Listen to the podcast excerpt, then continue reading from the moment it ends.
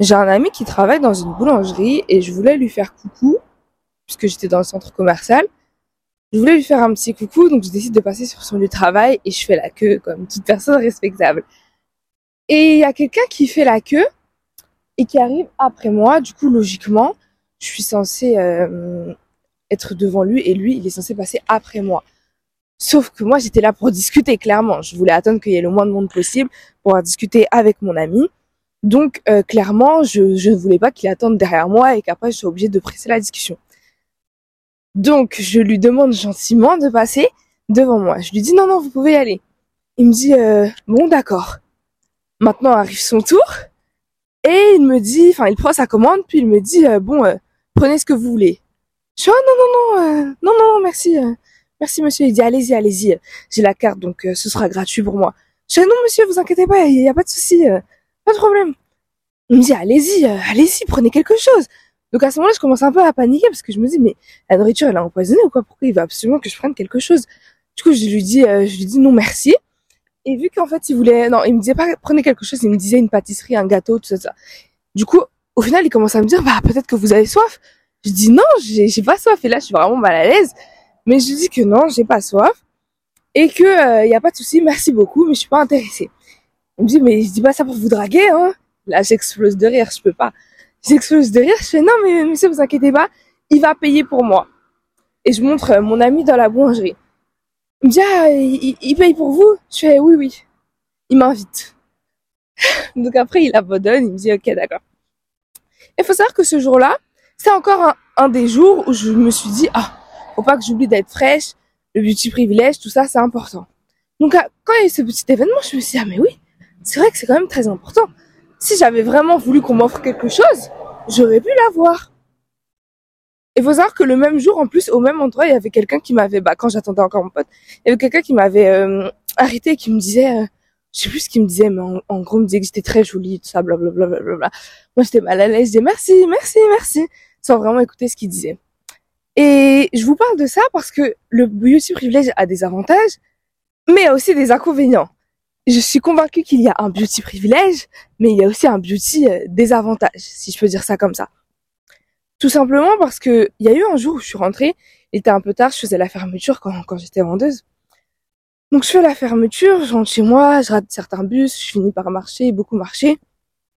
Et au bout d'un moment, euh, je suis sur une grande route et à environ 200, pas 200 mètres, hmm, ouais, 100 mètres, à environ 100 mètres, il y a euh, une voiture. Et je vois que la voiture me fait des signes.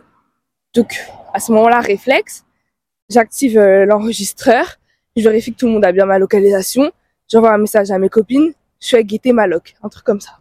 Parce que moi, il faut savoir que autant j'écris des livres, autant j'ai une très très grande imagination ce que vous voyez dans mes livres, c'est même petit face à tout ce que je pense. Et à plein de choses que j'écris pas parce que je me dis on me prendrait pour une folle. Mais sachez que j'avais vraiment beaucoup, j'ai beaucoup d'imagination. Donc moi, tu t'es une voiture, tu me fais un signe direct. Je commence à imaginer que tu vas me kidnapper, des trucs comme ça. Même s'il y a aucune raison, mais je commence à imaginer ça.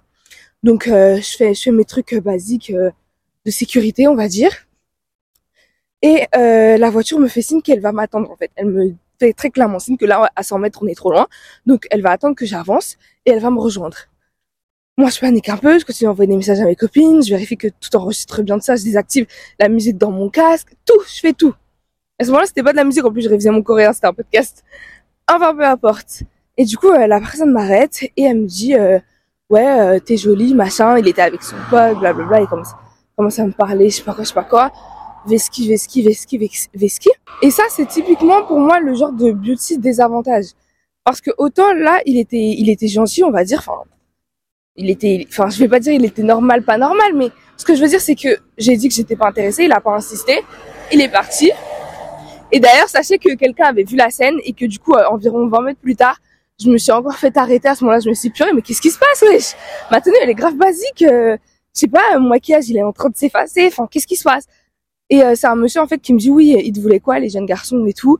Je dis que bah ils m'ont posé quelques questions. Il me dit faut faire attention à cette heure-ci, machin, blablabla. Très bienveillant ce, ce, ce, monsieur, ce petit livreur.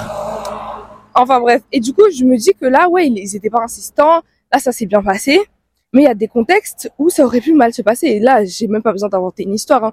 On en voit tous les jours des, des filles qui refusent euh, des avances de certains garçons, qui finissent soit frappés, soit insultés, enfin même insultés, c'est déjà trop, tu vois. Donc le beauty privilège existe, mais il vient forcément avec le beauty des avantages. Dans un autre beauty des avantages, je voulais parler du fait que euh, quand t'es belle, parfois on pense que t'es bête. Et moi, c'était quelque chose qui me faisait peur quand j'étais en seconde, quand j'ai commencé à m'intéresser à mon physique, etc. J'avais peur qu'on pense que si j'étais jolie euh, à l'extérieur, en fait, à l'intérieur, j'étais forcément moche. Et ce qui est vrai dans un sens, c'est que à cette époque, j'étais, je vais pas dire j'étais bête, j'étais pas idiote, mais j'étais pas non plus très intelligente. Enfin, ce que je veux dire par là, c'est que au niveau de l'éducation, euh, il me manquait quand même euh, quelques steps, tu vois. Bah, c'est normal. Après, j'avais 15 ans, quoi. Mais euh, voilà, au niveau de mon éducation personnelle, j'avais encore beaucoup de choses à apprendre. Donc à ce moment-là, j'ai fait le choix de me concentrer sur sur mon mon mental plutôt que mon physique. Et au final, quand je me suis rendu compte que le physique c'était quand même tout aussi important, en fait, je pense que il y a genre le physique qui vient avec avec le mental, mais genre large. Du coup, je me suis dit bon, faut que je fasse un équilibre entre les deux. Donc j'ai sélectionné, je me suis dit l'année elle est divisée en, enfin il y a 12 mois, donc tu peux la diviser en deux. Donc tu fais de janvier à juin, tu te concentres sur ton mental, parce qu'il faut savoir que de janvier à juin, euh, il fait pas beau. Enfin dans ma tête, janvier à juin il fait pas beau en fait. Ça veut dire que c'est le moment idéal pour ne pas sortir, rester chez soi, faire ses commandes en ligne, tester des trucs, et voilà quoi, sans pression. Mais juin c'est l'été, il fait beau, tout le monde sort. Donc c'est peut-être le moment pour montrer à tout le monde qu'on est joli et, euh, et, voilà, donc au bout d'un moment, j'ai commencé en fait à diviser mon année en deux et à faire une partie six mois où j'ai investi à fond en moi euh, dans tout ce qui va être mental. Donc beaucoup de lectures. Forcément, il fait pas beau, je sors moins, donc je passe plus de temps à la maison, donc j'ai plus de temps pour lire. Beaucoup de lectures, euh, les formations, je crois. le moment où j'étais en seconde, seconde, cinquième, pas cinquième, pardon, 15 ans, 16 ans, c'est le moment où du coup je découvrais tout ce qui était formation, tout ça, mais fallait voir, mais fallait voir comment je dépensais mon argent des, formations et tout. Et je rigole, je regrette pas. Je regrette pas parce que j'ai pu apprendre beaucoup, j'ai appris à investir en moi, à oser mettre les sommes qui plus tard euh, seront doublées grâce à ce que j'aurais, ce que j'ai dépensé, etc. Mais euh, toujours est-il que j'ai beaucoup dépensé à cette mode. Pour quelqu'un qui, qui avait limite pas d'argent, soit des livres ou des formations, j'ai dépensé vraiment sans compter. Je me disais de toute façon ça va me servir et c'est réel parce que un petit conseil quand vous avez une formation ou autre, même si c'est en ligne, même si c'est enregistré dans votre ordi, vous avez enregistré la vidéo, même si on vous dit, enfin, le formateur vous dit, ce sera disponible à vie. En général, c'est vrai, parce que techniquement, le formateur, en fait, il met genre sur une plateforme comme Podia ou Udemy, peu importe. Et à partir du moment où ça reste sur la plateforme, c'est disponible, mais toute votre vie, en fait. Et si vous avez la possibilité de télécharger les fichiers, télécharger les enregistrer sur les, sur votre ordi, comme ça, vous pouvez revenir sur la formation quand vous voulez. Maintenant, un truc qui est vrai, des fois, la personne, elle disparaît, en fait. Le formateur, pour des raisons X ou Y, supprime son compte, ou je sais pas, il se passe des choses, moi ça m'est arrivé plusieurs fois, et je suis pas là pour cracher sur les formateurs, mais c'est juste que si t'as pas pris de notes comme moi, que t'as pas un cahier spécial formation où tu prends tes notes et tu regroupes tout ce que t'as vu, en fait tu te retrouves dans une situation où tu, tu n'as plus rien en fait. Et il y a une citation que j'avais vue dans un livre, je sais plus c'est quel livre, c'est euh, je sais pas si c'était l'homme le plus riche de Babylone, je sais plus du tout. La citation en fait disait que tant que tout ce que tu as soi-disant appris, entre guillemets, tu ne le sais pas concrètement, tu n'es pas capable de le ressortir d'un coup, c'est que tu ne le sais pas ça veut dire que si on t'enlève tes livres, si on t'enlève euh, ton ordi, en fait, tu ne sais plus rien. Donc, c'est important de prendre tes notes déjà de une, au cas où la formation disparaît, au cas où le livre n'est pas n'est plus accessible, on ne sait pas. Et une fois que tu as pris tes notes, les appliquer le plus rapidement possible. Parce que même si tu oublies le principe de base, tu oublies comment tu en es venu à tester X ou Y, Z, en fait, tu te souviens que tu l'as testé, que c'est comme ça que ça fonctionne et que c'est pour ça que tu as eu des résultats. Un exemple tout bête, j'avais lu dans un livre, euh, oh là là, je sais plus c'est lequel, c'était influence ou manipula et, manipulation, ou c'est autre chose, mais en gros, que euh, quand on donnait, le principe de réciprocité faisait que on allait forcément recevoir en retour, ou plutôt que la personne à qui on allait donner allait avoir ce sentiment qu'elle donne donner en retour. Et ça, c'est quelque chose qui est euh, plutôt important dans dans la vente, sans mentir, hein, la vente très, très clairement, c'est qu'en fait, plus tu donnes sur les réseaux sociaux, on va dire, quand tu crées ton contenu, quand tu apportes de la valeur, plus tu donnes et plus les gens auront envie ensuite d'investir dans tes e-books, dans tes livres, dans peu importe. Parce qu'en fait, ils vont se dire, la personne m'a déjà donné tout ça, elle peut forcément m'apporter plus et moi j'ai envie de la soutenir pour tout ce qu'elle a déjà pu faire pour moi, entre guillemets. Donc je vais investir dans son truc. Et ça, je le précise parce qu'il y a des gens qui peuvent peut-être se dire, mais euh, pourquoi tu vends un e-book? Mais à côté, t'as genre 80 euh, TikTok sur les langues, euh, plein de vidéos là-dessus, t'as même fait un live de plus d'une heure où tu nous aidais à faire notre planning. Donc, à quoi ça te sert ensuite de vendre un e-book à ce sujet? Donc, c'est comme ça que je fonctionne. Et ça, de base, je le fais un peu par réflexe de donner autant que je peux sur les réseaux gratuitement. Mais là, à la base de, des bases, quand j'ai appris ça, enfin, je l'ai appris. Je me suis pas dit comme ça du jour au lendemain, euh, ouais, je vais donner tant, tant, tant, tant, tant, tant sur les réseaux sociaux. Comme ça, ça va m'apporter. C'est faux. C'est pas venu comme ça. Et si je parle autant de formation, d'investissement en soi, de livres, de ça, ça, c'est qu'en fait, c'est tout aussi important que le beauty privilège. En fait, j'ai l'impression qu'en ce moment, sur les réseaux sociaux, on n'entend que parler du beauty privilège, du fait qu'il faut être beau, belle, parce que c'est utile dans la vie. Et c'est vrai. C'est vrai.